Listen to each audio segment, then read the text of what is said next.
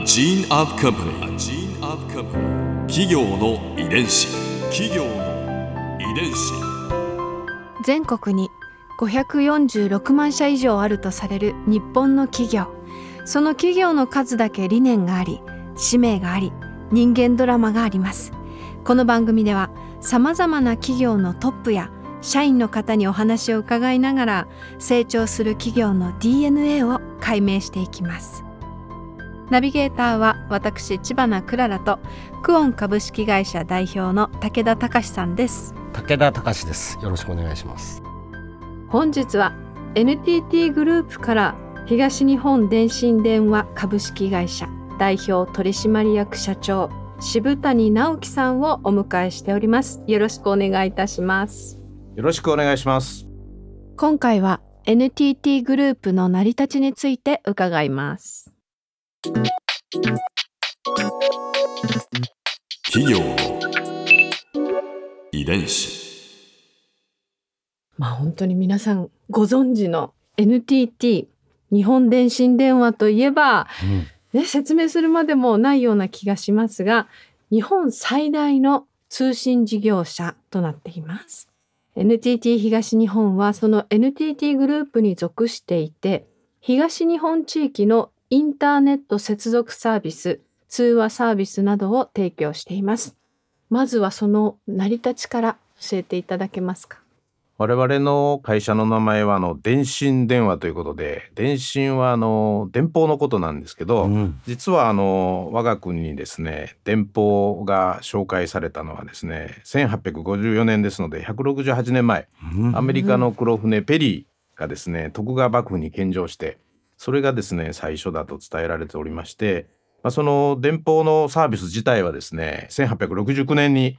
えー明治政府によって東京横浜間で始まったということで、これがあの日本の電信電話の始まりです。もしもしハイハイの電話自体はですね、実は1890年に始まっておりまして、その当時はですね、今のような会社ではなくですね、政府の機関、逓信省といったんですが、うんそういった形で運営されておりまして、その後あの電電公社、そして1985年にですね、鉄道の JR、それからタバコの JT さんと並びまして、えー NTT の民営化をしている。で、その後ですね、NTT 自体が1999年にグループとしてあの東大、それからコミュニケーションズというような形で分社した、この1999年から NTT 東日本という私の会社が発足したような歴史になっております。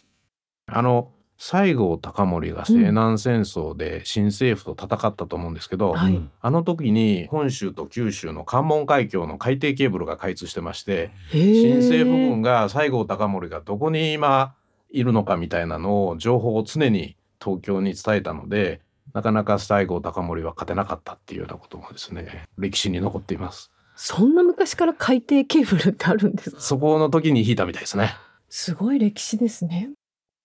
あのグラハム・ベルがはい電話機を発明してから、はいで日本での電話サービスが始まるまでそんなに時間が経ってないないんですね。そうですよね。当時はやっぱり明治政府西洋に追いつくっていうことでさまざまな新技術を国土に広めるっていうことを国主導でやったというふうに伺ってまして、まあ、今年であの鉄道も150周年だって伺ってるんですが、まあうん鉄道事業とか電信電話事業みたいなことをもう国を挙げて海外に学びに行って日本に広げたんだというふうに思います。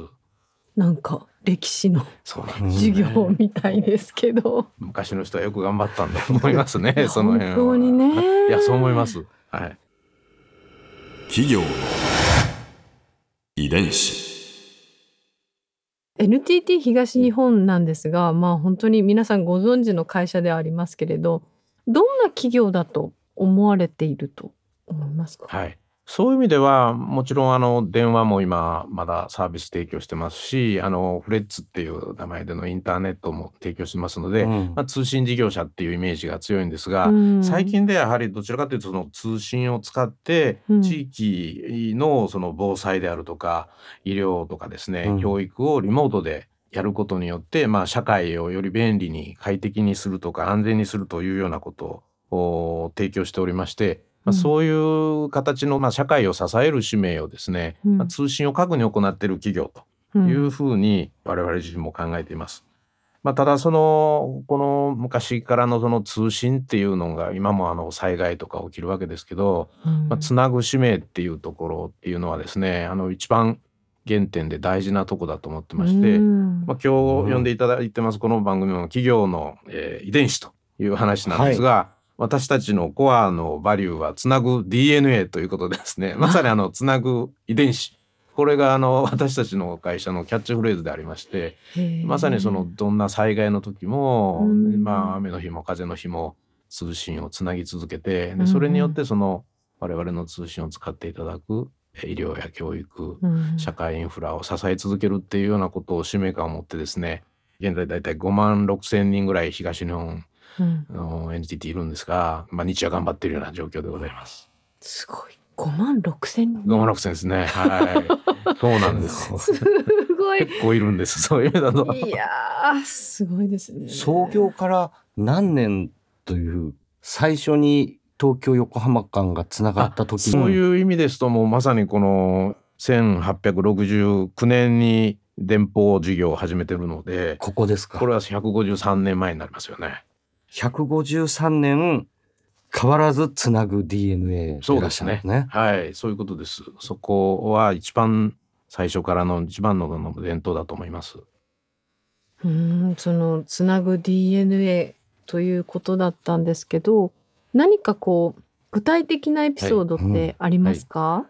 実はあのちょっと歴史的にですね、はい。まあ、感動的なお話をご紹介させていただきたいんですけど、飯沼貞吉さんっていう方なんですけどね、はい。これは私あの実は福島支店長の時に白虎隊ご存知かと思います。が戊辰戦争というのがうん。江戸末期にあって、まあ、日本を最後二分して戦った戦争で、まあ、あの薩長軍団があ会津とかにまあ勝って新政府軍が成立してで明治政府が成立したっていう、これがまあ150年以上前にあったわけなんですがねその時にですね10代の白虎隊この人たちがあの会津城が焼けたと思ってですね、まあ、自害したんですね。うん。はい。でその時に一番若い15歳のこの飯沼貞吉さんだけが生き残ってしまって、まあ、非常にその後ろ指をさせれる人生を送られ、で長州のまあ武士の方に育てられながらなんとか社会貢献しようということでまあどうも口下手だな方だったらしいんですが、うん。すごく勉強ができたので、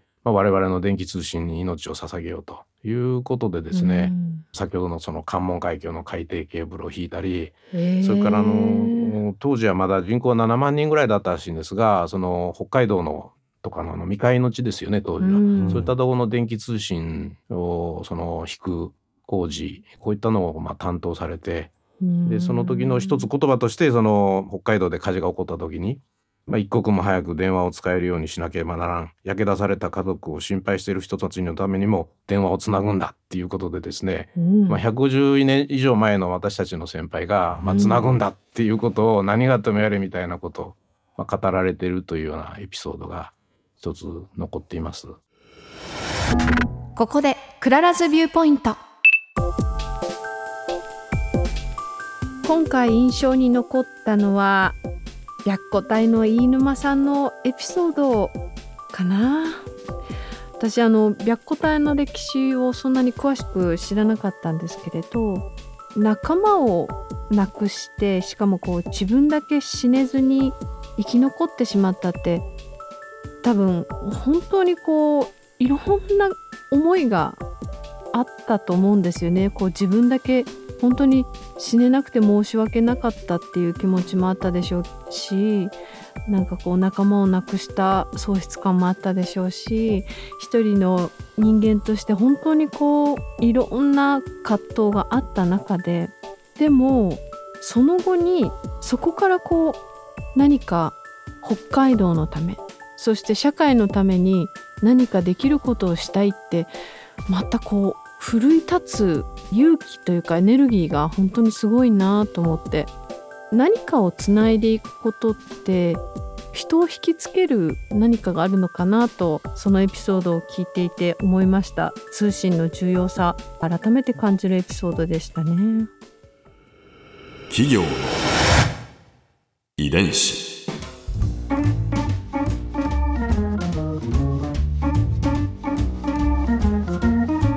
の番組はポッドキャストのほかスマートフォンタブレット向けアプリオーディでも聞くことができます。お使いのアプリストアからダウンロードして企業の遺伝子のページにアクセスしてみてくださいね。それでは来週もまたお会いしましょう。企業の遺伝子ナビゲーターは私千葉なクララとクオン株式会社代表の武田隆でした。